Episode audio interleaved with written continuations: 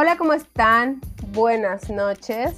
Eh, hoy es 6 de junio del 2021 y estamos aquí en tu canal de Reprogramate en Salud, que pues venimos manejando temas muy interesantes, pues en lo que se van agregando las personas antes de entrar al tema, pues yo quisiera comentarles que hemos tenido bastantes comentarios de, de los otros en vivo que hemos hecho.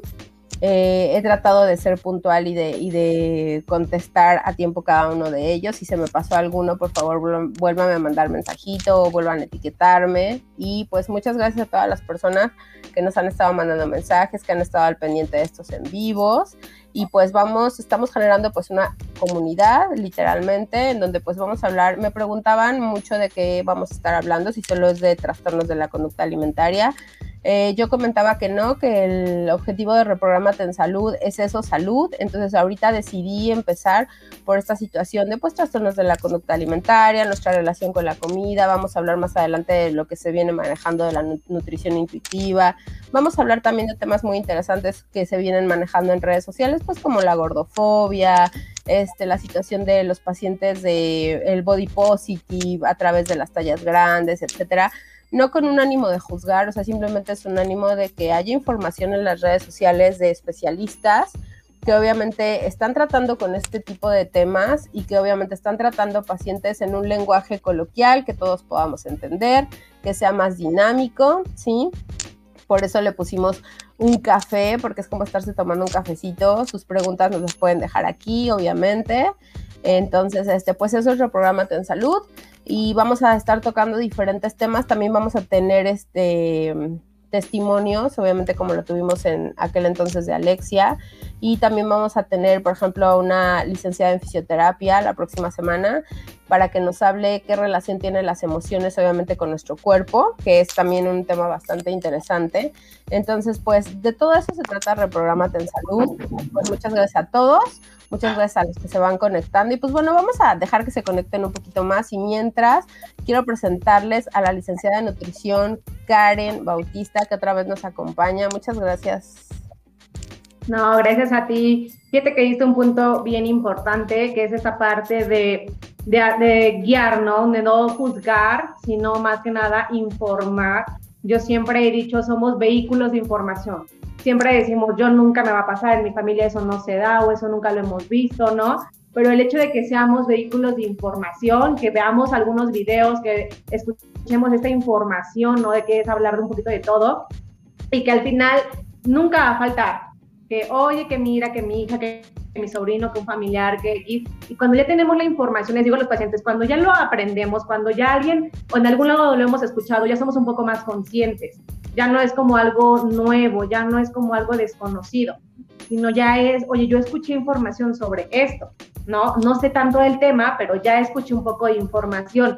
Entonces, esa parte es bien importante, sentirnos apoyados, sentirnos apoyados, sentirnos guiados, ¿no? Eh, escuchar información, como lo decíamos en la, en la pasada este, sesión, escuchar información real. Entramos a redes y hay mucha información, pero que toda esa información realmente nos va a favorecer. Entonces, yo creo que eso es un punto bien importante, ¿no? Sentirnos apoyados, guiados con información realmente que nos ayude y que sea parte, ¿no? De, de esta parte de fomentar la prevención. Siempre hemos, somos como promotores de prevención, al menos yo soy prevención más no tratamiento, ¿no? Prevenir siempre. Oye, ¿qué, importante es esto de la prevención. Y antes de irme a la prevención, quiero mandar un saludote. Quiero mandar saludos a, que en algún momento dado las vas a conocer, si no es que ya las conoces. Eh, quiero mandar saludos a Nancy Burelo, que es la creadora de Terapia de Corazón, que es donde obviamente iniciamos el año pasado, precisamente por lo que dijiste, información acerca de, y obviamente ella escogió obviamente información acerca de salud mental. Entonces sigan sus redes sociales también, es Nancy Burelo, la creadora de Terapia de Corazón. También trabajamos muy de la mano con Laura Ceja, que es psicoterapeuta, eh, que también la pueden encontrar en, redes sociales. Y también este, se transmiten eh, otro tipo de información, obviamente, eh, a través de Despierta TV en el canal de, de Cancún Quintana Roo, también a través de redes sociales. Y qué importante es lo que, lo que dices, ¿no? Acerca de, de la información y sobre todo sin juzgar, ¿sabes?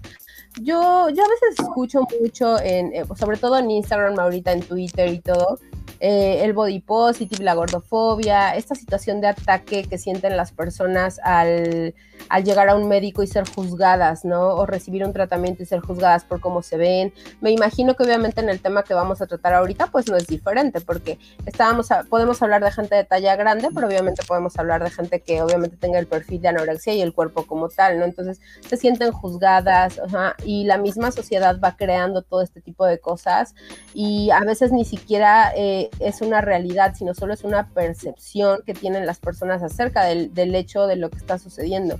Entonces, qué importante que sepan que la nutrióloga se nos fue, en un momento regresa, yo creo que fue su internet, pero bueno, qué importante que sepan que, que obviamente todo lo que eh, transmitimos en Reprogramate en Salud, obviamente sin juicio, ajá, ya llegó, la voy a agregar, listo, ya está aquí otra vez con nosotros.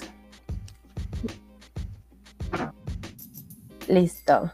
Les comentaba, les estaba diciendo yo, nutrióloga, que qué importante es el no juicio dentro de ninguna patología, ¿no? Ya sea este, médica, psiquiátrica, psicológica, y que el fin de obviamente informar no es ni ni promover ningún tipo de conducta, ni satanizar ningún tipo de conducta, ni promover ningún tipo de corriente, obviamente, ni satanizar ningún tipo de corriente, ¿no? Entonces simplemente es dar información. Las personas, cada quien eligen su camino, cada quien eligen obviamente lo que quieren escuchar, lo que quieren ver, ¿no? Pero simplemente lo que estamos haciendo aquí es información para todos que obviamente la verdad o la información acerca de una patología es bien importante. Habrá gente que nos está escuchando, que vaya a escuchar este en vivo eh, días después y que se dé cuenta que a lo mejor le hace clic lo que estás diciendo, le hace clic la información que da y gracias a eso, pues muy seguramente va a poder acudir a ayuda o va a pedir ayuda o nos va a mandar un mensaje a donde pueda acudir, etcétera. Y esa es la finalidad de este tipo de likes. Sí, fíjate que la otra vez me preguntaba una amiga, ¿no? Oye, esa plática no es para, para quiénes, para todos.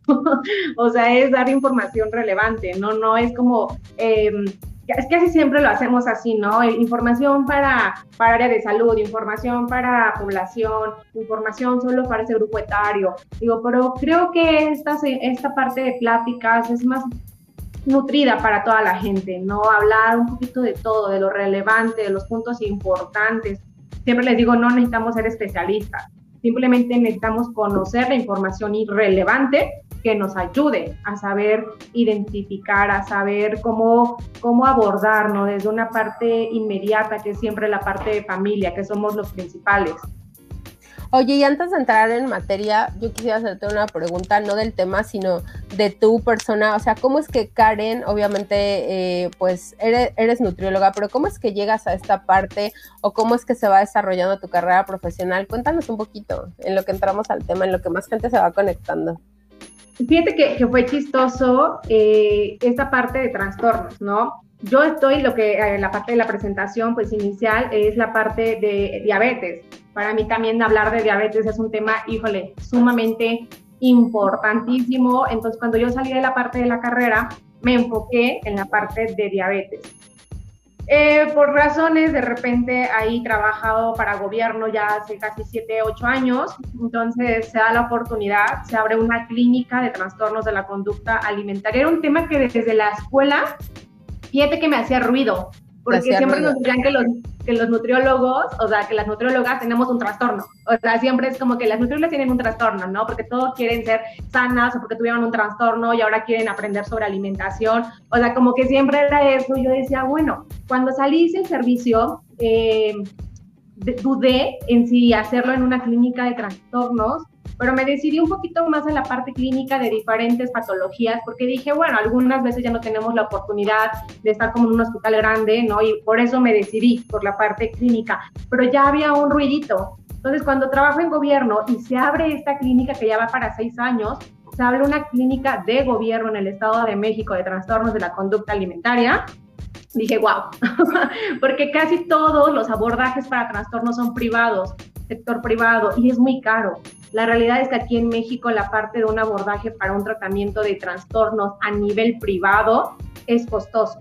Entonces, cuando se abre esta parte a nivel de gobierno, pues obviamente me interesa bastante. Dije, pues sí, ¿no? Obviamente sí. Obviamente empezamos con la parte de, especialización, la parte de toda la, este, este es un modelo que se trae de, de Francia, bueno, de, sí, de la parte europea, es un modelo de allá, entonces aplicarlo a México pues ha tenido sus, pequeños, eh, quizás hay un poquito de, pues cosas que no han sido como tan compatibles, ¿no? De la población española a la población mexicana, desde la parte de estudio, desde la parte de impacto, desde la parte de apoyo eh, de gobierno, ¿no? No ha sido tan alto, pero ya trabajando con los chicos o con la parte de adolescentes, porque fue así, la clínica es clínica de trastornos de la conducta alimentaria en adolescentes, o sea, es como muy específico, ¿no? Y hemos, obviamente, también tenido problemas ahí de, oye, no, no soy adolescente, ¿no? Ya tengo 25, tengo 30 años, pero tengo tantos años cursando con un problema de alimentación, que es lo que decíamos,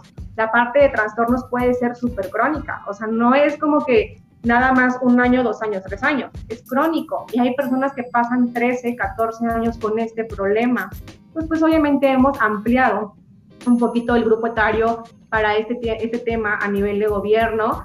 Y así fue, ¿no? Como me fue como guiando la vida. Yo siempre digo que la vida nos pone en el lugar que debemos, en el momento que debemos, y entonces es tomarlo y darlo mejor, ¿no? Yo siempre he dicho gracias Dios porque somos la parte importante donde puedes ayudar o puedes afectar como nutriólogos, médicos, psicólogos, ayudamos o afectamos desde qué tanta empatía y como apenas en, la parte privada a nivel de diabetes me dice una paciente, ¿no? Con diagnóstico, dice, me dieron la noticia hace un mes de que estoy debutando con diabetes, pero me lo dieron muy golpeado. La médico que me trató fue muy grosera, ¿no? Dice, y si para mí ya era algo fuerte el diagnóstico y la manera en que me la dijeron, y digo, sí, la manera en que trabajamos con los pacientes, al final somos humanos, somos emocionales, es bien importante cómo manejamos la información. Oye, pero qué importante, digo, lo, ahorita nos estamos enterando, yo no sabía, para todos los que están en la Ciudad de México, existe un hospital, existe una clínica para trastornos de la conducta alimentaria que es por parte del gobierno. Entonces, ojo, para los que nos vayan a escuchar, nos estén escuchando, eh, si necesitan, si les hace clic lo que hemos estado hablando acerca de trastornos de la conducta alimentaria, y obviamente, como tú dices, no se puede dar el recurso, obviamente porque es un tratamiento multidisciplinario y que obviamente requiere a veces mucho recurso económico, existe esta clínica de trastornos de la conducta alimentaria y pueden obviamente contactar a la nutrióloga por redes sociales y obviamente ya ella les dirá el proceso por el cual pueden asistir a esta clínica, que es bien importante. Y pues bueno, vamos a dar algunos saluditos antes de entrar al tema, que es Balvis Muchas gracias por estar presente con nosotros. Balvis nos ve desde Puebla, Puebla. Te mandamos un besote. Eh, Liliana Sánchez, hola Lili, ¿cómo estás? Te mandamos muchos saludos. Mónica García Velasco, saludos doctora Mariana, muchas gracias. Este, con ella, con Mónica García Velasco, ella es licenciada en fisioterapia, vamos a hablar la próxima semana de nuestro cuerpo y de nuestras emociones, no se lo pierdan porque va a estar súper, súper padre. Elvia, buenas noches, muchas gracias por estarnos viendo. Elvia, te mandamos un saludote. Y hay personas también que están conectadas que quisieran nombrarlas, que muy seguramente son de tus redes sociales, que son Jesús Esquivel, muchas gracias Jesús Esquivel, te mandamos un saludo. Alejandro Miranda, Luis Gómez. Entonces, pues bueno, vamos a entrar en materia. Ahora sí que vamos a prepararnos. Este es un tema sumamente importante. Vamos a hacer un background. Recordemos que la semana pasada hablamos en general de los trastornos de la conducta alimentaria y obviamente la nutrióloga nos hizo favor de, eh, este, de definirnos y también nos hizo favor de eh, clasificarlos ¿no? en anorexia, en bulimia y en trastornos de conducta no especificados. Decidimos empezar con este tema de anorexia y pues bueno, el first tuyo, nutrióloga, y mi primera pregunta pues sería ¿qué es la anorexia? La anorexia, la anorexia como tal definido viene del griego y es la parte de inapetito, ¿no? Falta de apetito, tal cual, como dicen, proveniente del griego, es falta de apetito. Cuando hablamos a este término general, no siempre, no siempre nos vamos a referir a un problema de la conducta alimentaria. Hay pacientes con problemas eh, de insuficiencia renal, de cáncer, ¿no? Que se les diagnostica con anorexia porque es una falta de apetito que obviamente es por alguna otra situación clínica de algún otro diagnóstico médico que estén teniendo.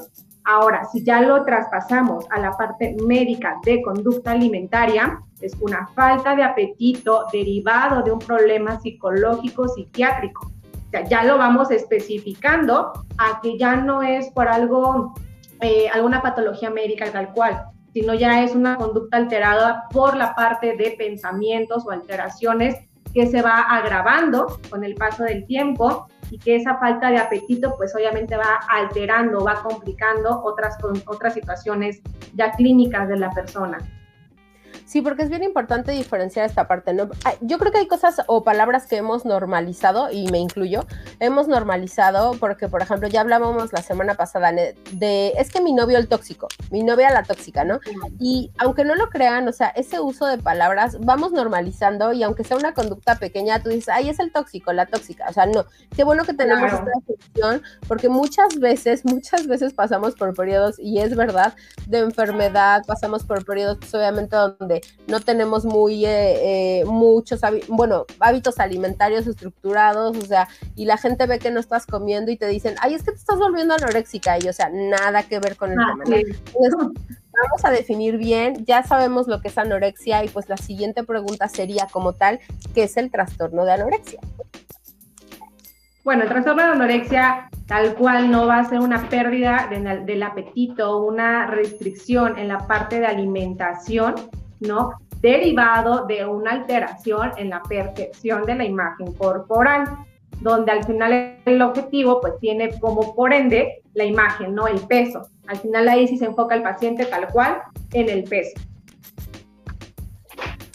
Y por ejemplo, esta percepción de la que nos hablas, ¿cómo es en el paciente que tiene anorexia o que empieza a generar la anorexia? Porque me imagino, no sé, tú me vas a decir, me imagino que primero empieza la percepción y, después la conducta, o primero se empieza a generar la conducta de no comer y después la percepción, o cómo, cómo estamos ahí. La conducta. Bueno, em, es que iniciamos con conductas, realmente iniciamos con conductas, lo que decíamos, a nivel social, a nivel familiar, ¿no? El modelo, así se especifica la parte de problema de la conducta alimentaria, es un modelo biopsicosocial biológico, psicológico y social. Derivado de estos tres factores, empezamos con una alteración en la conducta. Obviamente con una motivación que es quiero verme mejor. O sea, hay como una mezcla, ahí es donde dicen, ¿no? Que fue primero el huevo, la gallina, el huevo o como tal. La gallina. Así es, así es, ¿no? Empezamos con, una, con la parte primero de conducta y de ahí lo vamos pasando ya a una distorsión la persona, ahí viene un punto importante, Mariana, que al final ya cuando tenemos un problema de peso, vamos a tener complicaciones cognitivas, es decir, a nivel de la parte de percepción, a nivel de la realidad. Entonces ahí ya vamos agravando lo que para mí significaba un estándar de belleza, ya se va complicando, ya la paciente o el paciente ya va teniendo complicaciones para ver esta realidad. Entonces, sí, comenzamos con conductas alteradas y de ahí vamos agravando la parte de la distorsión. Y por ejemplo, yo te quisiera hacer una pregunta. ¿Cuáles son esas conductas alteradas que puede cachar una persona que empieza a tener? O sea, ¿cómo empiezan esos pacientes? Uno es la parte de aislamiento, la parte de no querer comer con más personas porque no toleramos el que las personas disfruten veíamos, pues obviamente con la parte siempre de salud, tenemos que estarnos como actualizando, ¿no? Y justo veía un video donde decía eso, que a veces le dicen a las chicas, ¿no? Oye, pero pues que no te da hambre, ¿no? Y decían, sí, sí nos da hambre y sí lo sufrimos, pero es mayor esta parte de objetivo, de querer a un estándar de belleza. Entonces, por ello es que no que no les gusta comer en familia o con personas porque sufren, sufren como la gente comienza a disfrutar la comida y ellas no pueden hacer eso. Viene la parte de disminución, así las características principales por las cuales la familia no se da cuenta es porque me estoy cuidando. Estoy comiendo mejor, es decir, más vegetales, no grasas, no las carnes, las proteínas animales también comienzan a ser como un poquito amarillo para ellas, porque obviamente si entramos a redes pues dicen que tiene grasa, entonces la idea de un estilo saludable y ahí donde la gente le cuesta trabajo identificar el estilo de vida saludable. Oye, si soy una chica o un chico que se está cuidando en su alimentación, que come más vegetales, más frutas, toma más agua, comienza a hacer más ejercicio, comienza a disminuir o quitar radicalmente el consumo de, pues sí, de comida chatarra, ¿no? Comida procesada, el consumo de grasas. Entonces, eso es así. Es como importantísimo ver la familia o como amigos o familiares qué tanto, ¿no? Esta chica o este chico que se está comenzando a cuidar comienza a ser ahora de manera obsesiva.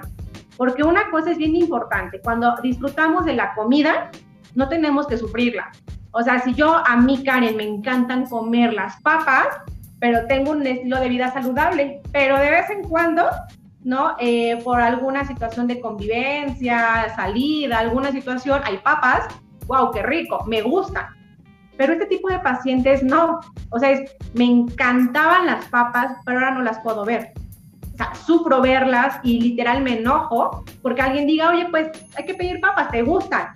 No, que no sabes que me estoy cuidando. No, o sea, comienza una parte a la defensiva, porque obviamente se sienten agredidos, ¿no? Porque es, no estás ayudándome en esto que me está costando trabajo. Entonces, esa es, esa es, la parte difícil del por qué la gente no logra identificar de forma inmediata los trastornos y en especial la anorexia, porque el cambio es me estoy cuidando. O sea, el, el objetivo de la persona es me estoy cuidando y estoy mejorando mi estilo de vida y entonces la gente dice, wow, súper bien. Oye, pero qué importante lo, lo, que estás diciendo, porque digo, ahorita estoy repasando en mi mente y es claramente cierto, o sea, que una persona que empieza a cuidarse, ajá, empieza obviamente a disminuir las cantidades de carbohidratos, empieza a quitar muchísimas cosas de su alimentación, o sea, no voy a comer este comida chatarra, no voy a tomar refresco, no voy a comer incluso tortilla, no voy a comer pan, no voy a comer esto, mm, mm, harinas, panes, todo, ¿no? Y las personas que lo vemos de fuera, obviamente decimos, ay, no, pues, o sea, sí se está cuidando, ¿no? Lleva, cuatro, lleva un mes sin tomar refrescos, o sea, ya si la vieras comer, o sea, come vegetales y come proteína, ya les coge sin grasa, ya no come tortilla y ya disminuyó sus porciones porque obviamente pues ya sabe que no puede comer tanto y es una línea muy delgada, o sea, súper delgada en que te estás cuidando. Y obviamente si el paciente obviamente tenía este sobrepeso, obesidad y va bajando de peso, pues yo creo que también se vuelve un poco indistinguible porque como tienen resultados y ven que están haciendo ejercicio y ven que obviamente toman agua y hacen todo lo que obviamente es saludable, entonces obviamente pues las personas no nos damos cuenta, digo, me incluyo. O sea, porque si yo rastreo a un paciente que me está diciendo esto y está bajando de peso, pues yo le digo, ok, o sea, ¿no? O sea, está bien. Eh, ¿En qué momento se empieza a distorsionar esto en el paciente? O sea, ¿en qué momento yo empiezo a cuidarme y en qué momento, o sea, disminuyo estas cantidades? Eh, porque lo que estoy entendiendo también es que cualquier persona podría caer en este trastorno de la conducta. Sí, de hecho, la mayoría de las pacientes, perdón, perdón, la mayoría de las pacientes con anorexia son pacientes que han sufrido de sobrepeso u obesidad en la infancia o en la adolescencia y son pacientes que se han sometido a diferentes tipos de restricciones, de dietas, como le llamamos, ¿no? Que ya han hecho mil y un cosas por mejorar su imagen, su peso, no han tenido el éxito y obviamente caen en algo más obsesivo. Son personas que tienen una personalidad de dificultad para afrontar cambios radicales son personas que tienen personalidades eh, un poquito obsesivas o perfeccionistas. Entonces, desde ahí, que lo que le decíamos la plática pasada, son chicos o chicas que tienen excelencia en calificaciones, ¿no? Que no creeríamos que tienen un problema de alimentación porque son personas inteligentes, decimos, ¿no? Pues no, o sea, son conductas de riesgo para, para estas chicas o chicos. Entonces, la línea, como tú lo decías, es sumamente delgada cuando comenzamos a ver que se comienzan a aislar, que ya no comienzan a disfrutar, a salir con amigos, a convivir en familia, que cuando llega la hora de la comida, ¡pum!, desaparece, yo ya comí, es que yo ya me preparé, es que yo ya desayuné, cuando decimos, oye, nos toca salir, hoy no me toca el ejercicio, bueno, cuando regreses lo haces o no pasa nada si hoy no lo haces. Y comenzamos a enojarnos, no, pero ¿cómo me estás diciendo que no voy a hacer ejercicio? Y comienzan a enojarse porque les cambiamos un poquito como la rutina que están manteniendo. Eso ya es poco rojo. O sea, eso ya no es un estilo. Pero, por ejemplo, entonces la familia, digo, yo me estoy poniendo del lado de la familia, ni siquiera estoy pensando como médico, yo me estoy poniendo del lado de la familia y si mi hijo o mi hija o mi, o mi compañero, no sé, quién sea, llega y me dice, oye, lo que pasa es que yo tengo que ir a hacer ejercicio y ya si quieres después hacemos lo que tienes que hacer. O sea, mi percepción sería, qué responsable. Pues sí, obviamente está generando un hábito y obviamente pues ya tiene dos o tres meses generándolo, pues sí es cierto. Y se enojó porque obviamente nosotros le queremos coartar el hábito, o sea, hasta yo pensaría, pues es que está siendo disciplinado, déjenlo. Así es, sí, por eso es sumamente difícil. Por eso usualmente el diagnóstico de esos trastornos de anorexia es meses o años después, donde obviamente físicamente ya vemos una alteración, donde ya hay palidez, donde la parte de caída del cabello, donde la chica pues ya refleja que está dejando de, de su periodo de menstruación, ¿no? Donde ya hay esta parte de una baja de peso radical, donde obviamente la chica dice o el chico dice quiero más, oye, pero si ya bajaste, tú dijiste, no sé, es un número al aire, ¿eh? Tú dijiste que a los 55 kilos, sí, pero ahora quiero 50. O sea, cuando ya comenzamos a ver todo esto un poquito más perceptible a nivel visual, es cuando ya las personas dicen, esto ya no es normal. Pero para esto llevamos meses o años del curso de este diagnóstico. Por eso casi, o sea, yo no he encontrado ningún paciente que el diagnóstico sea de forma inmediata, de forma inicial. Casi son pacientes mínimo de ocho meses a años de evolución, mínimo sí, claro, no es como llegar contigo y decirte, yo nutrióloga, tengo anorexia, ¿no? O sea, no es así, no. te lo, no te lo has encontrado. Generalmente ya los detectas cuando obviamente ya hay un problema, ya se dieron cuenta, ya la disminución de peso es mucha, ya como que la obsesión ya es demasiada, ya, ya están muy irritables, ¿no? O, ya empiezan a haber trastornos o, incluso obviamente enfermedades detectables. ¿Cuánto tiempo pasa? Y esto es una pregunta interesante, digo, en promedio, cuando tú detectas a una persona con trastornos de la conducta alimentaria, ¿cuánto tiempo podemos inferir que se ha estado generando el trastorno? Uy, lo que te decía, mínimo, y son pocas las personas que como mínimo llegan a los ocho meses al año de evolución. Mínimo. O sea, te hablo si me llegaron 10 pacientes, dos o tres pacientes llevan ocho meses a un año de evolución y el resto llevan dos, tres, cuatro, seis años de evolución donde obviamente el peso ya es drástico y para cuando llegamos a ese punto crítico donde el peso es un peso riesgo, hay mayor complicación de recuperación. ¿Por qué? Porque ya estamos hablando de una desnutrición, de una malnutrición, donde lo que les decía, ya hay una afectación a nivel cognitivo, a nivel de cómo percibo, a nivel de cómo actúo, ¿no? Ante ciertas circunstancias. Ya no solo estamos hablando de la distorsión de mi imagen, ya estamos hablando de la alteración que existe a nivel de la percepción del resto de las cosas, ¿no? donde me cuesta trabajo comprender, donde la chica de 10 comenzó a tener malas calificaciones, pues obviamente no está nutrida, es una paciente que no está obteniendo la cantidad suficiente de nutrientes y su cuerpo no logra responder. Son pacientes que ya llevan entre 2 a 3 eh, situaciones de desmayarse, de desvanecerse, ¿no? En la escuela, en la calle, pues tal cual, porque tenemos un cuadro crítico. Entonces, realmente son muy pocas las que llegan con ocho meses a un año de evolución. El resto estamos hablando de dos años hacia arriba. En adelante. De cinco años, sí. Donde son chicas que ya están en la prepa y desde la primaria han tenido conductas alteradas, que ese es otro punto donde siempre y obviamente prevalece en adolescencia, por lo que le decíamos, es la, la edad donde queremos pertenecer a un grupo, donde nos estamos creando nuestra identidad, donde viene todo este proceso de familiar, de cambios de roles, y pues obviamente eh, queremos desde la parte física pertenecer a algo.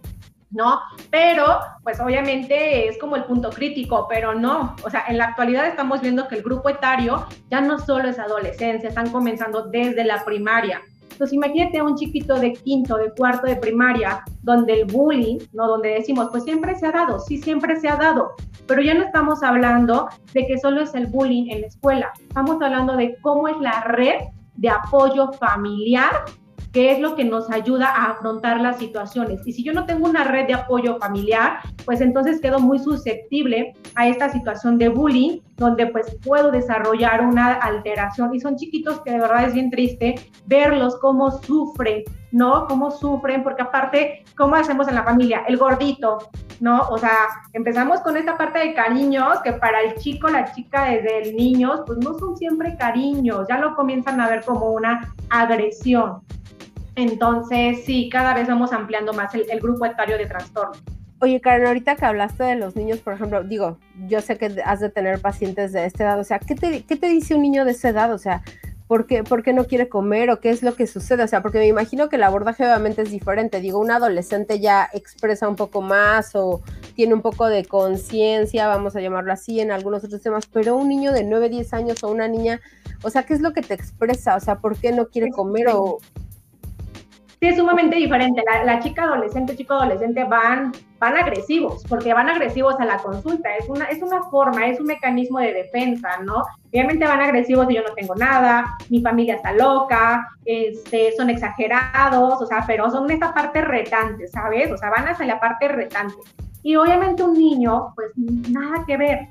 Un niño va con la parte intimidado, va con la parte introvertida de, pues es que ya no quiero que me hagan burlas, pues es que ya no quiero que me digan gordito, es que ya no quiero que este, me digan que porque no bajo de, no dejo de comer, o sea, va más como a, esa parte de sufrimiento. oye, y obviamente pues eh, estoy viendo eh, y que vamos a hablar de eso en este momento, los factores familiares. O sea, porque digo, un niño, un niño de 9 o 10 años, ok, existe el bullying, sí lo sabemos, ok, le, existe el bullying en la escuela, sí lo sabemos. Obviamente, si una persona pues, está excedida de peso a los 9 años, pues obviamente, y está rodeada de personas normo peso, digamos vacío, de cuerpo delgado, entonces obviamente pues eh, hay gente muy cruel, hay gente que obviamente te hace señalamientos y todo. Ok, vamos por ahí. Pero la familia, o sea, digo, yo viví, yo viví obesidad durante toda mi vida y yo me acuerdo que a mí me decían, o sea, cosas como, es que estás comiendo mucho, es que comes demasiado, y es que ¿por qué comes demasiado? Y me levantaba de la mesa y me decían, ¿otra vez te vas a servir? O sea, ¿otra vez vas a comer? Y ya no te quedan esos pantalones, y ya te tengo que comprar otros pantalones. Y es que no te estás dando cuenta que te estás viendo mal y ya sabes, ¿no? Ya te hice cita con el nutriólogo para la próxima semana. O sea, digo, el entorno familiar qué tanto obviamente nos va a ayudar o qué tanto nos está promoviendo que obviamente la conducta en un niño o en un adulto, bueno, porque estamos hablando de niños, pero digo, ahí se genera, pero va a persistir. O sea, ¿cómo, qué, qué onda con la familia? Claro, como familiares debemos siempre saber hasta dónde la forma en que abordamos, la forma en que tratamos ¿no? a nuestros hijos, qué tanto puede interferir. Si yo desconozco que en la escuela la está pasando mal, y entonces llega a la casa y la sigue pasando mal, pues obviamente no, se, no tienen un lugar, un espacio donde se sientan protegidos, ¿sabes? Pero si yo como papá me involucro en cómo la está pasando en la escuela, es muy difícil que los chicos lleguen y expresen que tienen eh, agresiones, ¿no? Esta parte de agresiones verbales hacia ellos, es muy difícil, pero tenemos que como papás darnos cuenta, desde la parte de cambio, desde la parte de cómo se expresa, ¿no? Desde cuando le, le platico o le pregunto sobre qué hiciste en la escuela, ¿no? ¿Cuáles son tus amigos? Entonces, no es por el estilo que nos damos cuenta que si le está pasando mal ahí, lo que menos debemos hacer como familia es que la pase mal en casa. Y es bien difícil, es bien difícil que como familia entendamos, porque todavía persistimos en una sociedad donde dicen, no pasa nada, pues tiene que aprender, ¿no? La vida no es fácil y entonces pues yo lo sé, o sea, sé que esas cosas son así, pero ¿cómo le explicas y cómo trabajas con una persona que es susceptible, con un paciente o con un chico que está teniendo diferentes cambios, ¿no? Entonces, como familiares debemos de voltear a ver qué tanto podemos ayudar o agravar esta situación. Y como lo decíamos al inicio, la línea es sumamente delgada para desarrollar un problema de alimentación y en este caso que nos estamos enfocando en esta plática, anorexia, que pasa mucho tiempo para que los familiares se den cuenta y que por eso es esto, estas pláticas, estas charlas, para dar la información, para que todas esas conductas que de repente parecen normales, pues le pongamos un poquito más de atención y veamos si realmente es un proceso normal de mejorar su estado de salud y su vida o ya está siendo un foco rojo para desarrollar un trastorno de alimentación. Entonces, eso, eso debemos de aprender. Y obviamente con lo que nos estás comentando, Karen, pues esto es un llamado para todos los padres y las mamás que nos van a escuchar o que nos están escuchando en su momento o que nos van a escuchar a través de Spotify o, a través de más redes sociales. Eh, ahorita la sociedad es demasiado rápida, ¿no? O sea, ahorita llega la mamá, llega el papá, el hijo come solo, este, tienes razón, o sea, ya no hay esa convivencia que hablábamos la vez pasada, en donde todos tenemos una hora de comer y todos nos sentamos a comer y todos nos estamos comiendo. Entonces la vida ya es demasiado rápida, entonces esto es un llamado para los papás, estamos hablando de que la anorexia obviamente es una situación preventiva también. O sea, yo me puedo dar cuenta de que mi hijo está teniendo o mi hija está teniendo problemas, yo me puedo dar cuenta, obviamente, de que está sufriendo bullying en la escuela, yo me puedo dar cuenta de que yo lo estoy bulleando o mi familia lo está bulleando en la casa. Y obviamente esto es un foco rojo para toda la familia, porque digo, también existe la típica familia en la que está sentado el niño y todo, y no puedes tomar refresco y la mamá está tomando refresco, ¿no?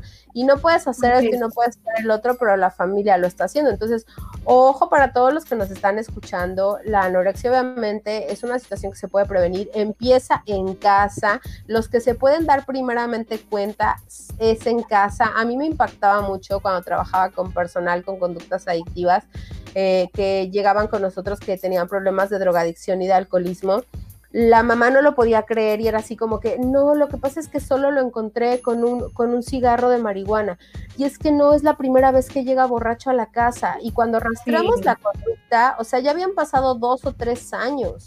Entonces es bien importante el, la contención familiar y es bien importante nuestra, nuestra situación de primer contacto con la familia. Hay que poner atención.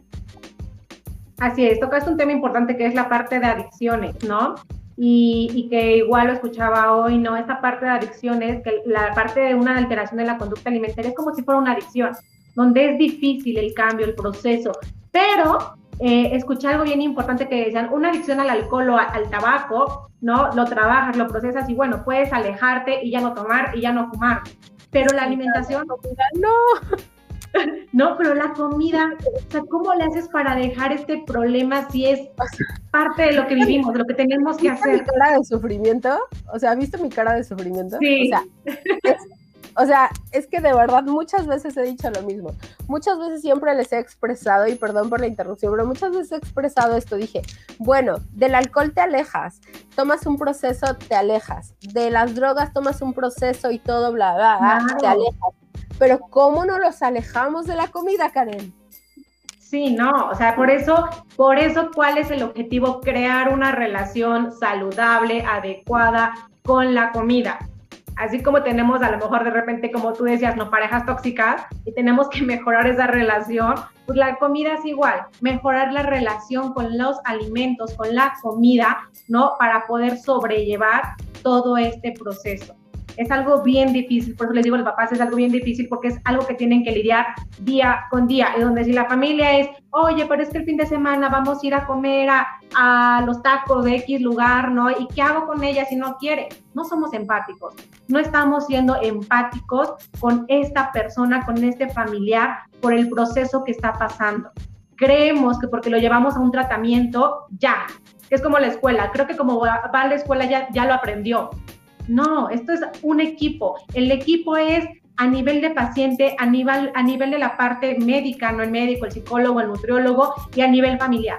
Para que este proceso favorezca y tenga una adecuada eh, evolución, un adecuado pronóstico, tenemos que hacer equipo al menos esas tres partes, la parte médica, la parte del paciente y la parte familiar. Oye, con esto yo me atrevería obviamente a hacer otra pregunta, a hacerte una pregunta antes de entrar a este a otro punto muy importante de la anorexia. Eh, ¿A partir de qué edad o a partir de qué momento podemos generar esta conducta alimentaria sana? O sea, porque también vivimos en una cultura que, oh my God, o sea, porque yo he tenido pacientes obviamente que a los seis meses les están dando danonino, tú persona que me estás escuchando que le diste danonino a los seis meses, o sea, sí me explico, o sea, ¿qué, ¿desde cuándo podemos generar esta conducta alimentaria? Obviamente entiendo que si los padres tienen una buena conducta alimentaria, pues entiendo que los hijos es más probable que tengan una conducta alimentaria, porque tampoco quiero generalizar. Pero ¿desde cuándo podemos empezar a generar en un paciente una conducta alimentaria buena de tal manera que esto pueda ser preventivo para no llegar a este tipo de circunstancias? Lo que decíamos, los primeros tres años de vida. Los primeros tres años de vida son vitales para que esa esa persona pueda desarrollar mejores hábitos. sabemos que va a llegar a, la adolescencia y sabemos que va a cambiar su alimentación porque es parte de la inclusión social, es parte de la identidad, donde pues, oye, yo no como casi refresco, pero mis amigos toman, bueno, de vez en cuando me tomo uno. No, a lo mejor en casa no se hace. Pero si yo no tengo ese refuerzo, si yo no tengo esa parte de hábito desde mis primeros, o sea, desde mi infancia, desde la parte de los primeros tres años, tengo, no tengo armas, más bien me quedo sin armas para cómo afrontar todo esto. ¿No? Y entonces donde decimos, los papás después vienen a, pedir, a hacer que el chico cambie, que la chica cambie, porque ya tiene problemas de peso, y pues no es tan fácil. Si yo no le inculco, si yo desde los primeros tres años de vida no tengo este abordaje a un estilo de vida adecuado, no lo estoy creando, no le estoy dando armas. Entonces todo inicia a partir de los primeros tres años de vida. ¿Cómo es que estoy eh, dando esta parte, este enfoque de la alimentación? Como un estilo de vida, más no como algo que se tenga que imponer.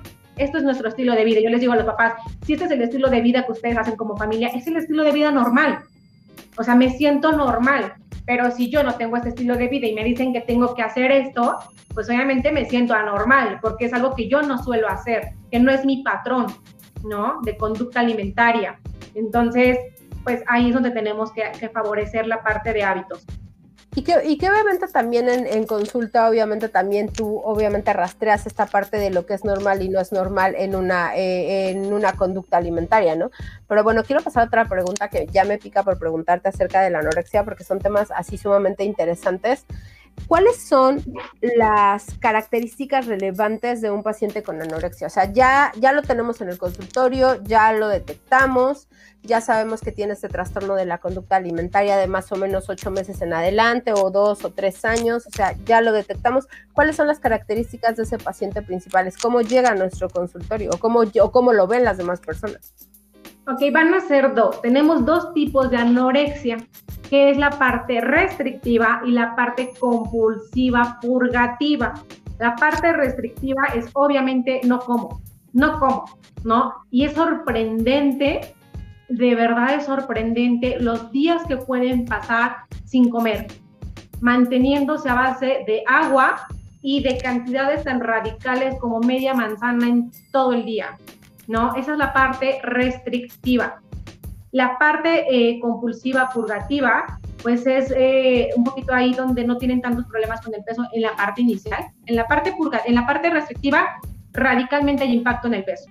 Radicalmente hay impacto en la parte de coloración, en la parte de caída del cabello, en la parte de pérdida de su periodo menstrual, eh, en la parte de los chicos, pues bueno, en ambos, disminución de masa muscular, ¿no?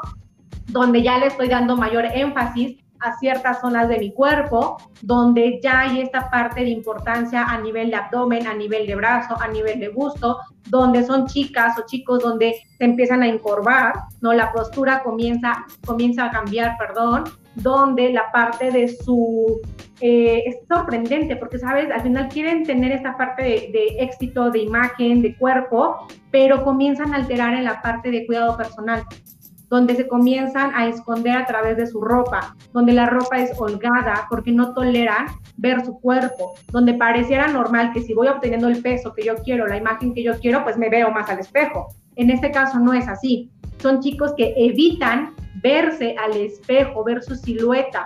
Entonces se esconden tras ropa eh, pues no colorida, tras ropa oscura, ¿no? Y holgada porque no, no quieren ver su cuerpo en la parte restrictiva, donde ya tenemos una pérdida de peso del más del 75%, ya hay un problema para mantener su temperatura. Y entonces son 2 de la tarde con sol y sudadera. No, ellos traen sudadera. ¿Por qué? Porque no toleran la parte del frío por la pérdida del peso, porque su cuerpo no está compensando por la malnutrición que ya están teniendo. Y en la parte compulsiva purgativa, pues son chicos o chicas que tienen periodos de, de atracones obviamente con posterior eh, ciertas conductas purgativas que deseamos uso de laxantes, donde son chicos donde dicen, es que siempre he sufrido de estreñimiento y por eso tomo laxantes. Y si el papá no se da cuenta que ya no es uno, que no son dos, son cuatro, seis, ocho, diez laxantes al día, pues ya es un signo ahí un poquito amarillo o rojo. Donde son chicas, donde obviamente ya vienen los vómitos, y hay un signo que es el signo de Russell, ¿no? Que es la parte del dedo, de los dedos, se hace como gordito. ¿sale? Tenemos como una parte de callosidad porque estamos provocando los vómitos con la parte de los dedos y ese es un signo que tenemos que observar en nuestros chicos. Y viene también la parte este uso de laxante, ejercicio excesivo como método no compensatorio viene la parte de eh, pues hacer mil y un cosas para poder vomitar, donde a veces los vómitos los papás no se dan cuenta porque dicen, pero es que yo no veo nada en mi casa, pero va, volteemos a la casa del vecino, porque de verdad a veces los papás se dan cuenta porque los vecinos encuentran las bolsas con los vómitos.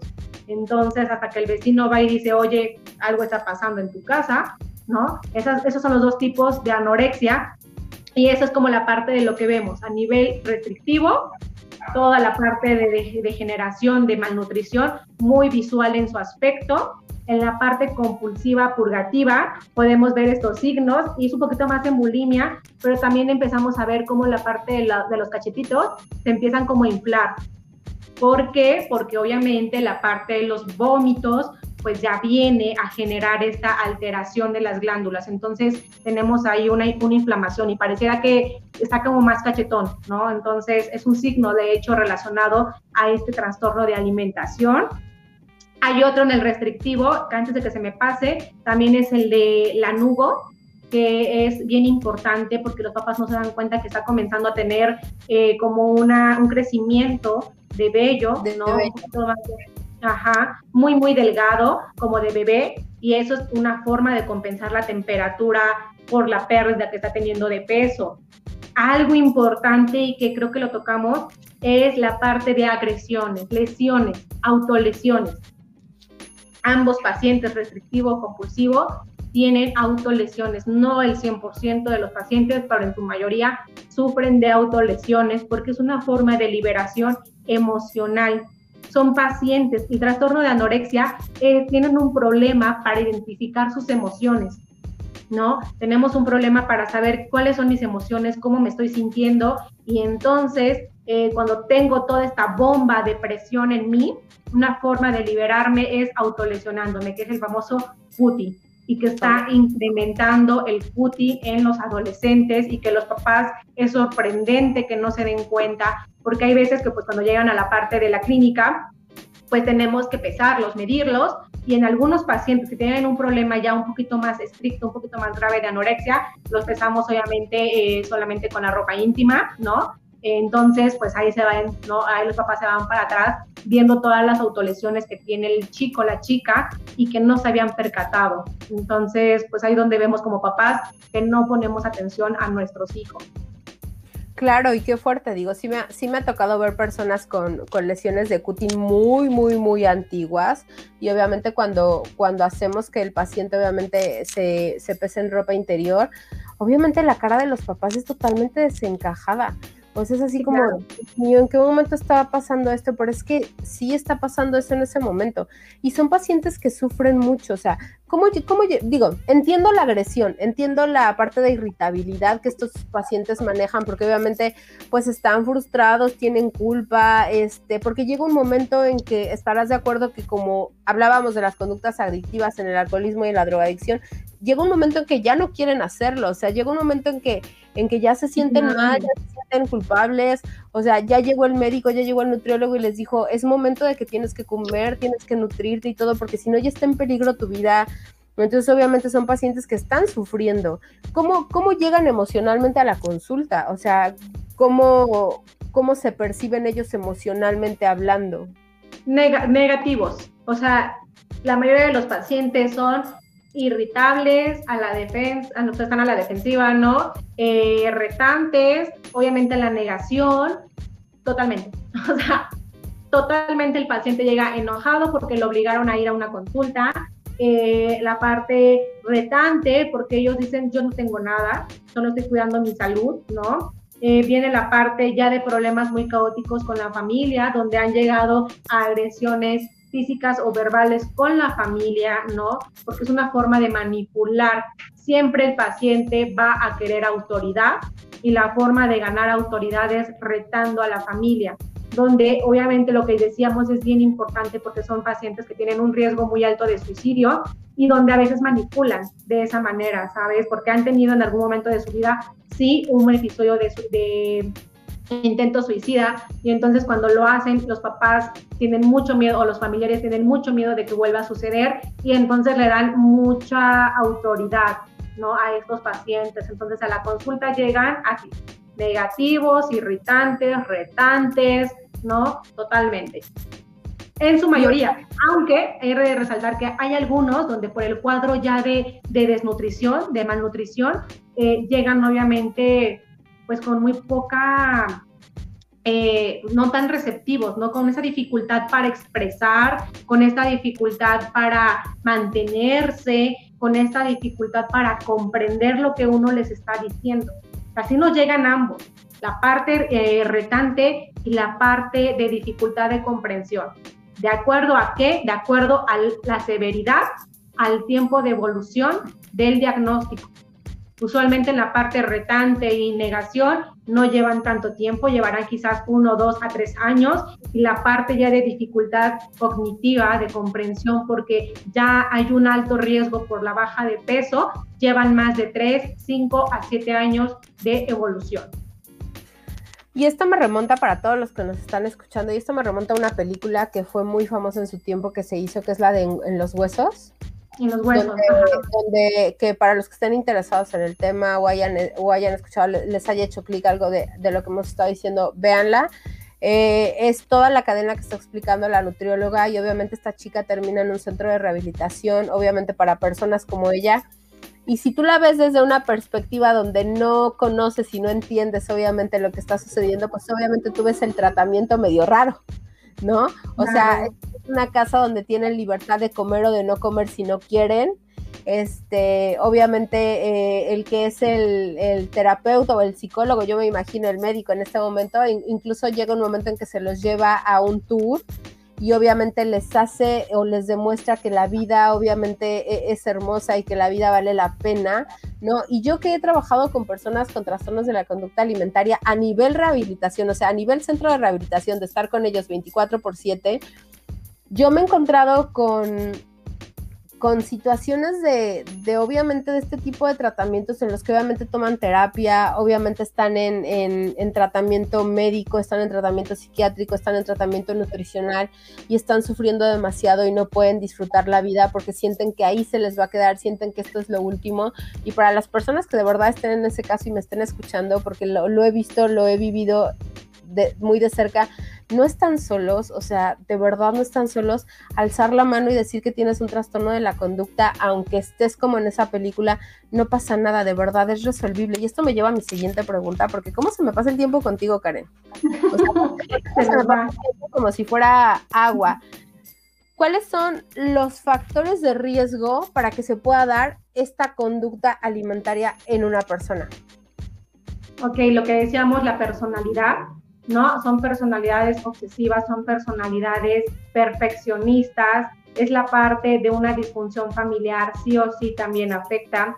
Hay personas, ya se han encontrado estudios que tienen antecedentes de abuso, ¿no? Abusos físicos, de agresiones por la parte familiar o por la parte eh, externa, social, ¿no? Eh, es la parte de con un, un, nivel de inteligencia alto, porque los hay, en su mayoría con anorexia, son pacientes con un gran rendimiento, ¿no? Eh, y no tenemos una, un nivel, eso es bien importante eh, resaltarlo, no hay un nivel socioeconómico que digamos esto lo define.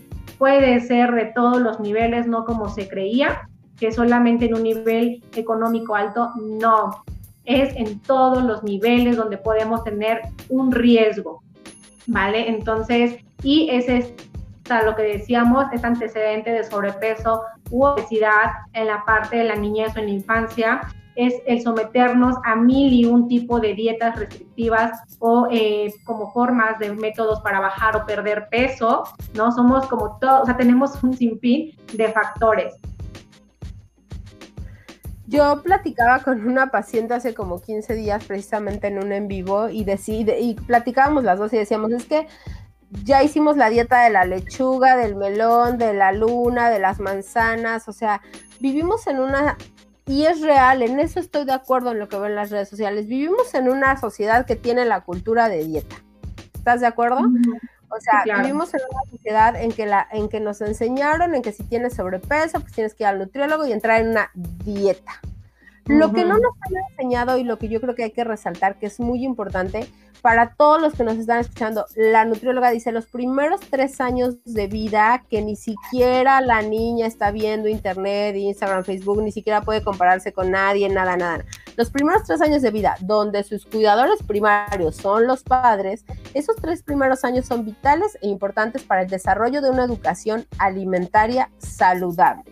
Ajá porque después obviamente ya pueden pasar muchísimas cosas, ¿no? Y esos tres años son vitales e importantes, así que el mensaje es esos tres años, apéguese a quien se tenga que apegar. Si usted no está pues de acuerdo con lo que se le está dando de comer a su hijo, si usted piensa que lo está haciendo de una mala manera, si usted se está dejando llevar por la vecina, por el taxista, por la comadre que ya le dio de comer y que cría cinco hijos, por favor, no, acuda con su médico, acuda con su nutriólogo y obviamente pregunte pregunte si está bien lo que le está dando al niño, en qué cantidades se lo está dando, porque a veces las mamás, las abuelitas o los papás o las generaciones ya anteriores pues tienen una, una forma de comer bastante diferente.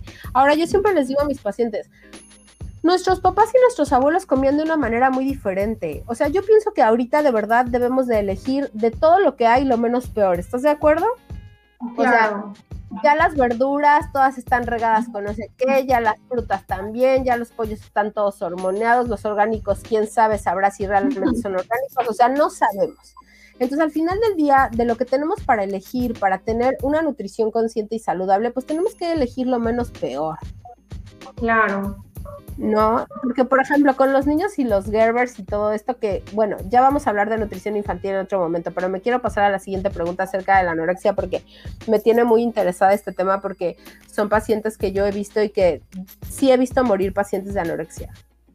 O sea, sí, llegan a ese nivel y la gente no lo cree lo que decíamos, minimizamos este problema porque de verdad hasta que, como dice la película, hasta los huesos, ¿no? Hasta que no los vemos en los huesos, hasta que no vemos que la paciente ya no tiene una, el adecuado rendimiento, donde se está desvaneciendo a cada momento, donde ha presentado taquicardias, cuadros de ansiedad, porque es otro punto importante, presentan cuadros de ansiedad, ¿no?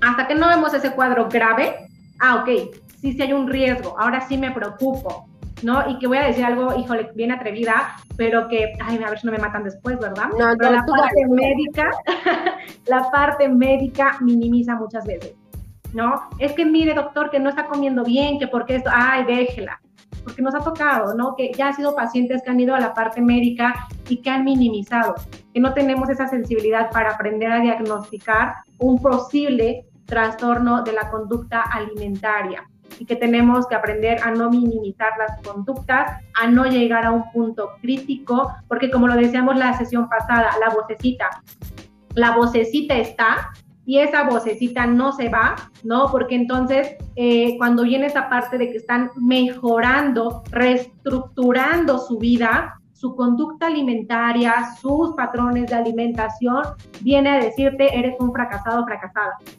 ¿No? Estás dejando que te manipulen, estás dejando que pierdas todo lo que has logrado. O sea, esta vocecita donde la gente dice, ay, no, pero ¿cómo crees que no? Que eso es muy exagerado, que no, es que así lo viven.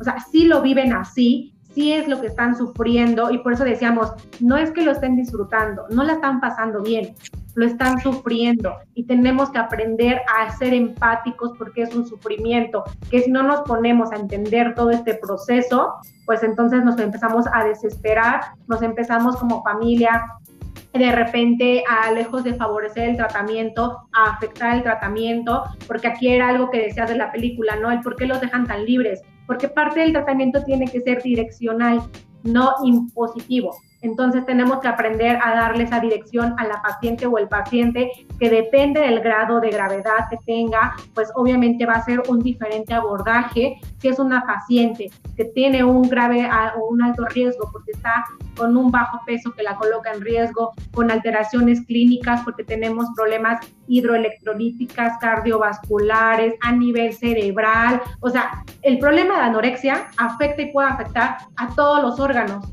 y porque tenemos un problema de osteoporosis, donde tenemos una chica de 25, 30 años con un cuadro crónico de anorexia de más de 15 años y que puede presentar osteoporosis. Pues sí, por la alteración que ha tenido.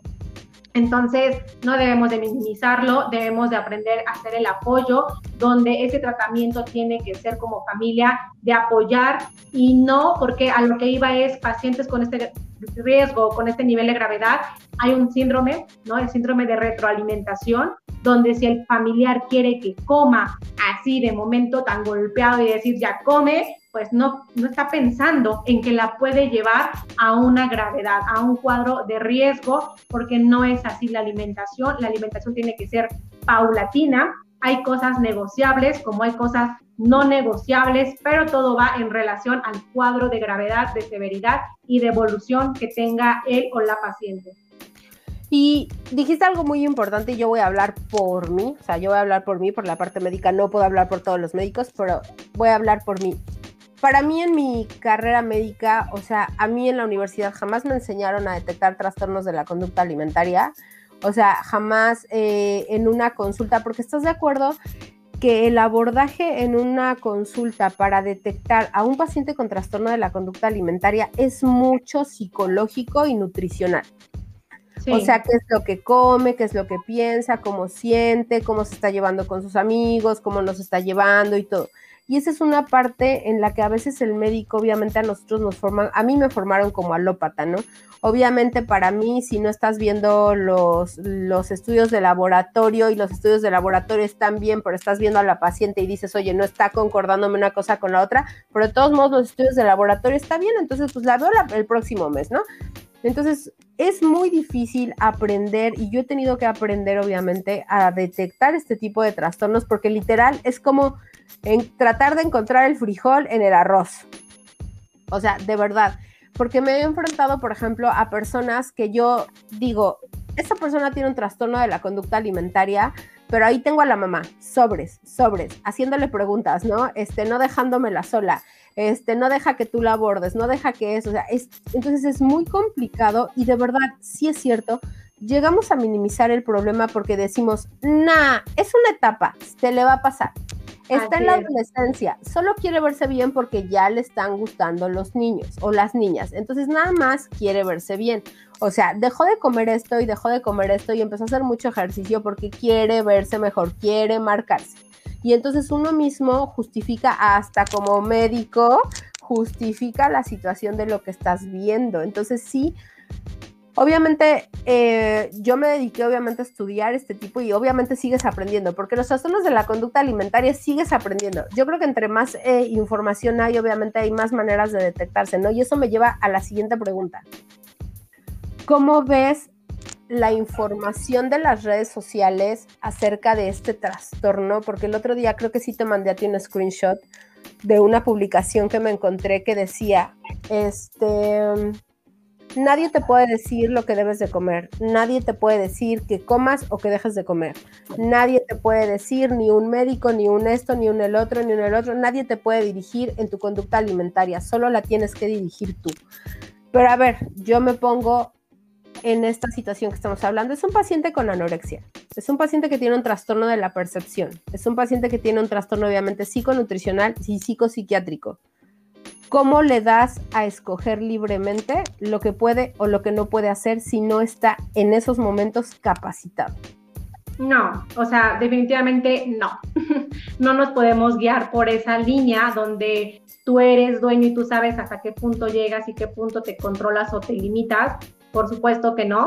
Tenemos lo que deseamos, tenemos que direccionar a él o la paciente, tenemos que enseñarle a identificar los niveles de apetito, los niveles de saciedad, los niveles de conductas de riesgo, ¿no? Los riesgos que se está enfrentando. Debemos de enseñarle a diferenciar la información adecuada, la información de riesgo. Justo me platicabas o me decías en la página de Ana y Mía, sigue en pie esta página, cuántos youtubers no vemos, ¿no? De cómete tantos vegetales y que pues sí, o sea, sí, sí entendemos que todo va direccionado a un estilo de vida saludable, pero que toda esta información no sabemos cómo la estamos percibiendo, cómo yo que tengo un problema en mi percepción, en la forma de realidad, en la forma en que estoy afrontando, cómo voy a utilizar esta información.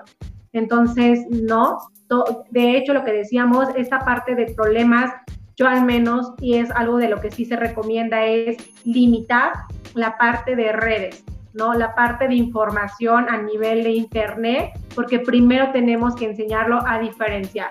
Y una vez que lo vamos enseñando a diferenciar la realidad de lo que no es tan adecuado, entonces le estamos dando ahora sí armas para que esta paciente pueda identificar esto no es bueno, esto me puede poner en riesgo, esto creo que me va a favorecer, ¿no? Entonces, eh, lo que te decía, ¿no? De mi paciente que leyó de la grasa y que son 5 gramos y que 5 gramos nada más, entonces mide sus 5 gramos en todo el día para cocinar su comida, pues sí, es una información que te dicen las redes, que no exageremos el consumo de grasas y que las grasas son inadecuadas. Bueno, pero hasta dónde la persona lo está manipulando, porque tiene una alteración. Y hasta dónde las redes entendiendo.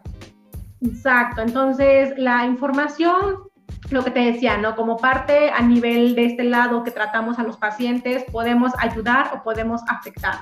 Tenemos que ser bien eh, con pincitas, saber cómo vamos a transmitir la información para que realmente el paciente o la paciente lo, lo, lo eh, reciba de la manera que queremos. ¿No? Y siempre yo en consulta es reforzar, a ver, dime que entendiste lo que te estoy diciendo, cómo lo está entendiendo, ¿no? Entonces le estoy dando armas para que salgamos de esto o le estoy dando armas para que pueda agravar toda su, todo su cuadro, ¿no? Entonces, híjole, no, o sea, las redes, esta información que podemos encontrar no siempre nos va a favorecer. Sí, claro, ya. Y ahora yo me voy a meter en un problema, ¿no? Por lo que voy a decir.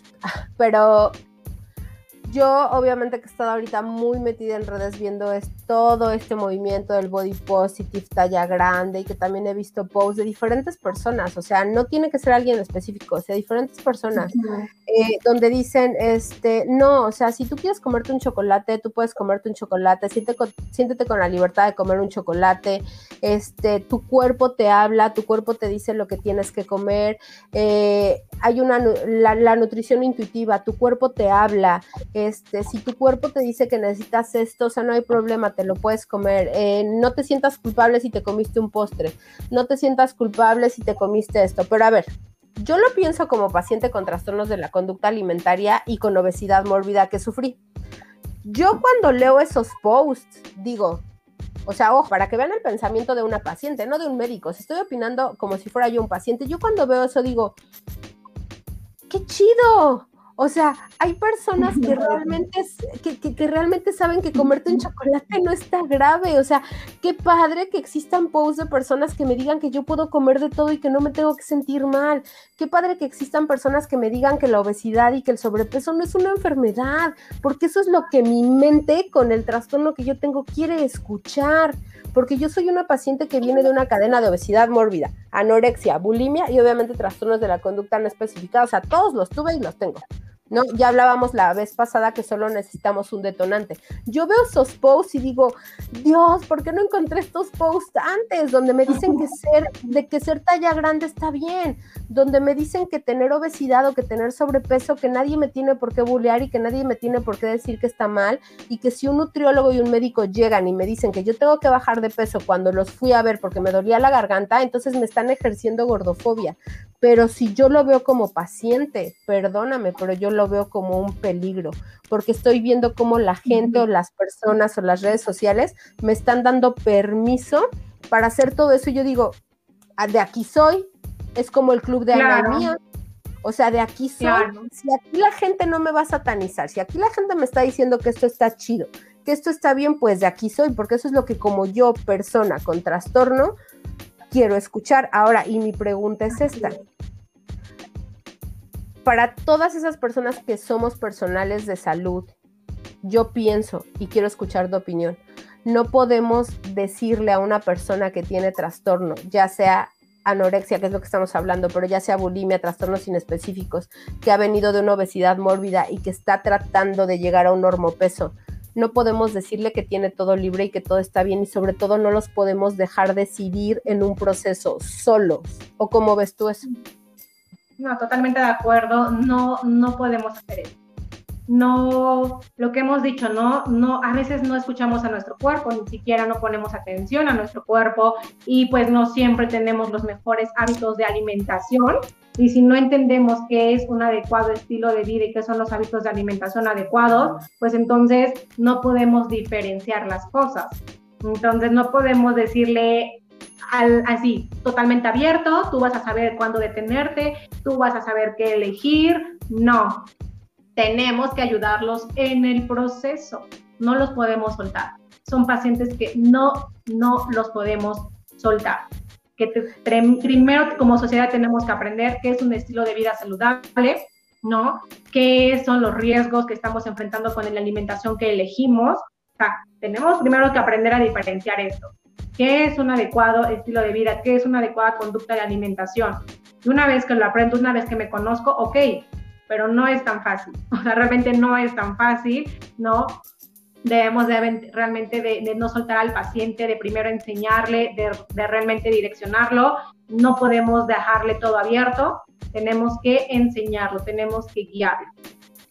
Claro, yo estoy, yo estoy de acuerdo en esta parte en la que tú dices que debemos de direccionarlo y, debemos también de aprender a, obviamente, ser empáticos con el paciente que viene con nosotros, eh, pero sí enseñarle, de verdad. Yo creo que, yo creo que la prevención y la enseñanza y obviamente la educación alimentaria, yo creo que debe de ser ahorita lo que debemos de perseguir, obviamente, como personales de salud, enseñarle a nuestros pacientes qué es una educación alimentaria, qué es un estilo de vida alimentario. Señoras, señores, no debemos de vivir en dietas debemos de generar nuestro propio estilo de vida que no va de acuerdo a lo que hace la vecina o el vecino o a lo que hice yo para bajar de peso. Es lo primero que les digo a mis pacientes, cada quien tiene un metabolismo, cada quien tiene una historia, cada quien tiene este obviamente comorbilidades asociadas o no. Cada quien es diferente y obviamente lo que me puede caer bien a mí no le va a caer bien a Karen, no le va a caer bien a otras personas. O sea, es un tratamiento totalmente individualizado, ¿no? Y a mí sí se me hace, a mí sí se me hace un peligro para todas las personas que nos están escuchando y que hayan hecho clic con alguna de las definiciones, obviamente, eh, que hayan hecho clic con alguno de los comentarios que hicimos, déjanos sus preguntas, las vamos a estar contestando, déjenle sus preguntas en las redes sociales a Karen. Este, dentro de este fin de semana al otro, Karen nos va a estar acompañando, pero ahora vamos a tratar el trastorno de bulimia que vamos a, vamos a abarcar todos los trastornos de la conducta alimentaria para ya de una vez dejarlos sentados sobre la mesa y pues lo que vaya saliendo después pues va saliendo. Ahora, me acaban de mandar una pregunta por WhatsApp de si estoy en contra de los movimientos, de todos los movimientos. Mira, lo que voy a decir una vez lo dije en redes sociales y una persona me contestó y me dijo, ¿cómo es posible que estés a favor de todo? Sí, sí estoy a favor de todo, estoy a favor de todo lo que le provoque salud a mi paciente. Ajá, por ejemplo, si un paciente llega y me dice que, está comiendo bien, rastreó su conducta o tiene un trastorno de conducta alimentaria, lo, lo mando con un tratamiento multidisciplinario, pero le gusta meditar, ese es su camino. Si otra paciente llega y me dice que le gusta hacer ayuno intermitente, que ya lo probó, que le funciona, que se siente mejor comiendo así y sus estudios de laboratorio está bien, está consiguiendo un buen peso, no tiene un trastorno de la conducta, estoy a favor de eso.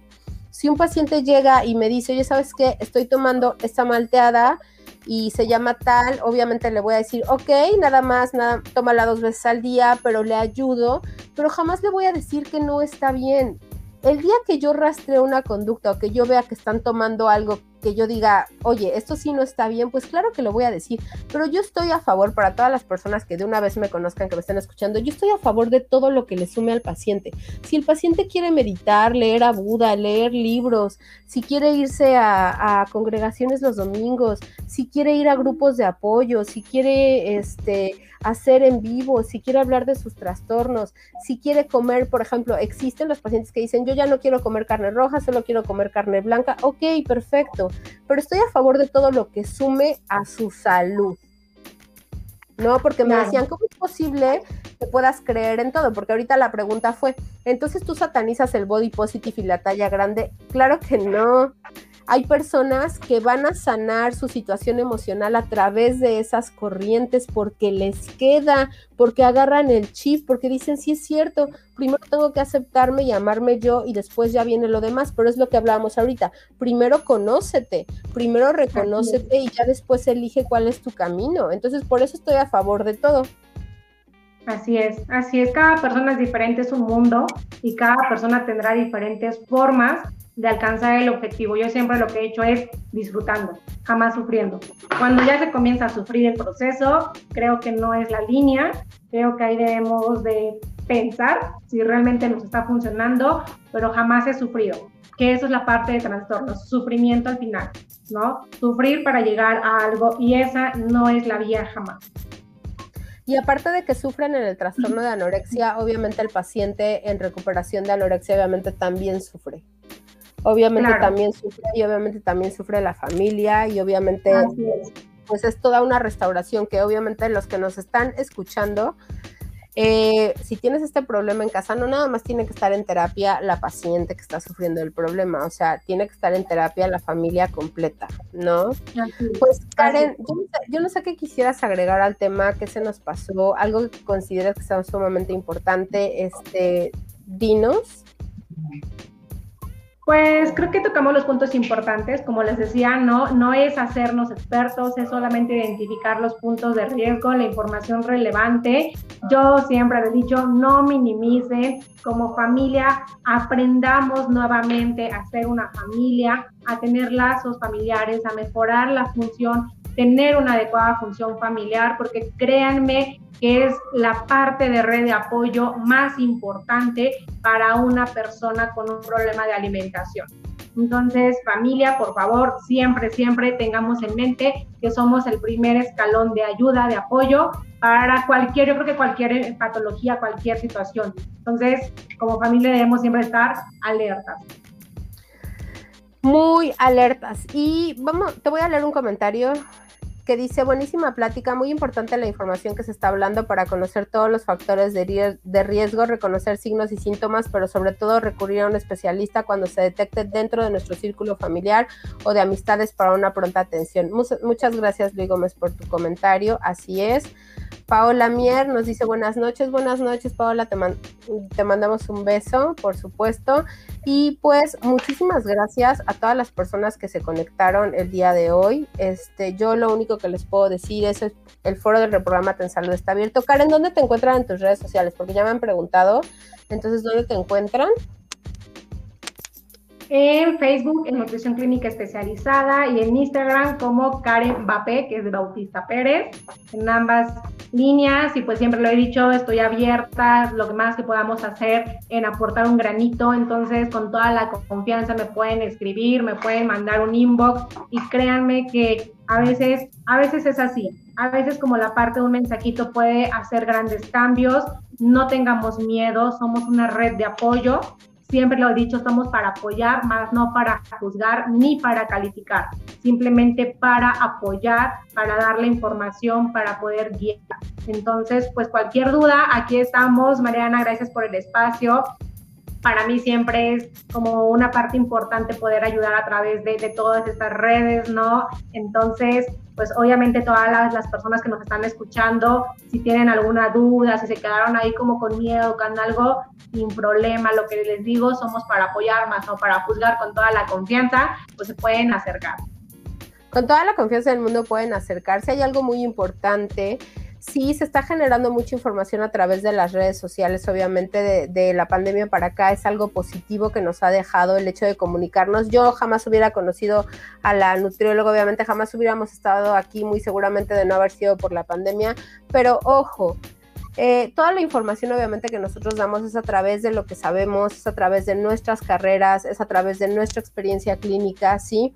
puedes escuchar otros podcasts, puedes escuchar eh, a más personas que traten el tema de anorexia y tampoco minimices lo que escuches. Eso es también bien importante.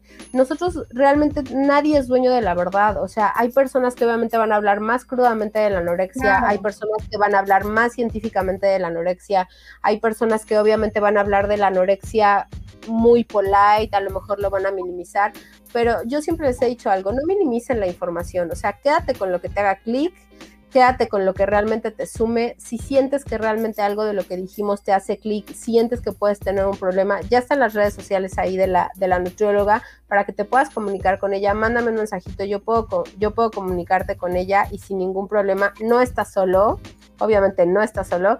Y ese es el mensaje del día de hoy, ¿no? Y quiero dar mensajitos antes de irnos porque este, se está poniendo bastante interesante el mes de junio. El día 3, el día 11 de junio por vía Instagram voy a tener una plática con una psicóloga que se llama psicóloga Sio Tamara, si está en internet, que es una paciente obviamente que tuvo una cadena de sobrepeso, de obesidad y todo. Ella nos va a contar su historia y pues estoy muy contenta porque haya aceptado la invitación para todos los que nos estén escuchando, porque también obviamente vamos a traer a este foro también a pacientes, o sea, porque ya los he traído a pacientes también que hablen de su historia, obviamente no del lado médico, sino del lado paciente, ¿no? ¿Cómo les fue con esta, con esta situación? El día 13 de junio vamos a tener aquí a la licenciada en fisioterapia, Mónica García Velasco, que nos va a hablar de la importancia de las emociones y, y la importancia del cuerpo, ¿no? Las emociones relacionadas con nuestro cuerpo y nos va a hablar un poquito más de la fisioterapia. La fisioterapia ahorita está siendo como un boom. O sea, como que todo el mundo está haciendo fisioterapia y todo el mundo puede hacer fisioterapia, entonces no, tampoco va por ahí. Pero bueno, para eso va a estar la licenciada para despejarnos todas estas dudas. Y pues eso es lo que tenemos hasta el día de hoy. Ah, y por supuesto, el 20 regresa Karen con el tema de bulimia para que de una vez hagan su agenda, el 20 regresa Karen con su tema de bulimia y con qué, con qué quieres cerrar. Ahora te voy a preguntar como tú le preguntas a los pacientes, ¿cómo vas a cerrar esta sesión? ¿Cómo voy a cerrar? Ahora sí me agarraste en bajada. No, pues yo creo que cerraría como lo que tú decías, no estamos solos, debemos de aprender a querernos, debemos de aprender a respetarnos, debemos de aprender a agradecer, ¿no? Agradecer el momento en el que estamos y que todo lo que escuchemos, pues obviamente debemos de siempre eh, quedarnos con lo más importante, debemos de aprender a como personas siempre ser un apoyo el uno a los otros. Entonces, yo creo que me quedaría con eso, Mariana, aprender nuevamente a disfrutar cada momento, a agradecer cada momento y aprender a apoyarnos unos a los otros. Y yo me quedo con eso porque es un mensaje súper lindo y pues muchas gracias por haber estado esta noche con nosotros en Reprogramate en Salud. Nos vemos el próximo domingo en punto de las 8 de la noche aquí en Coffee Tank con Mariana Plasencia. Muchas gracias. Nos vemos. Bye, descanse, bonita noche.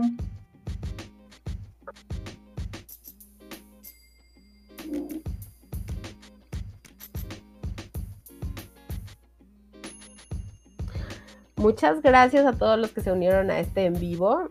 Les mando un beso y un saludo a todos.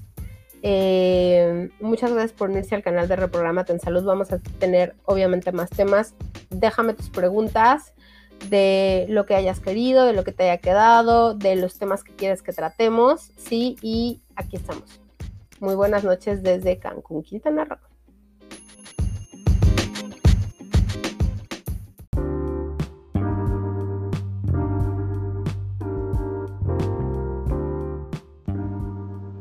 Olvides suscribirte a nuestro podcast para escuchar todos nuestros episodios. Nos escuchamos pronto. Yo soy Mariana Plasencia y esto fue Reprogramate en Salud.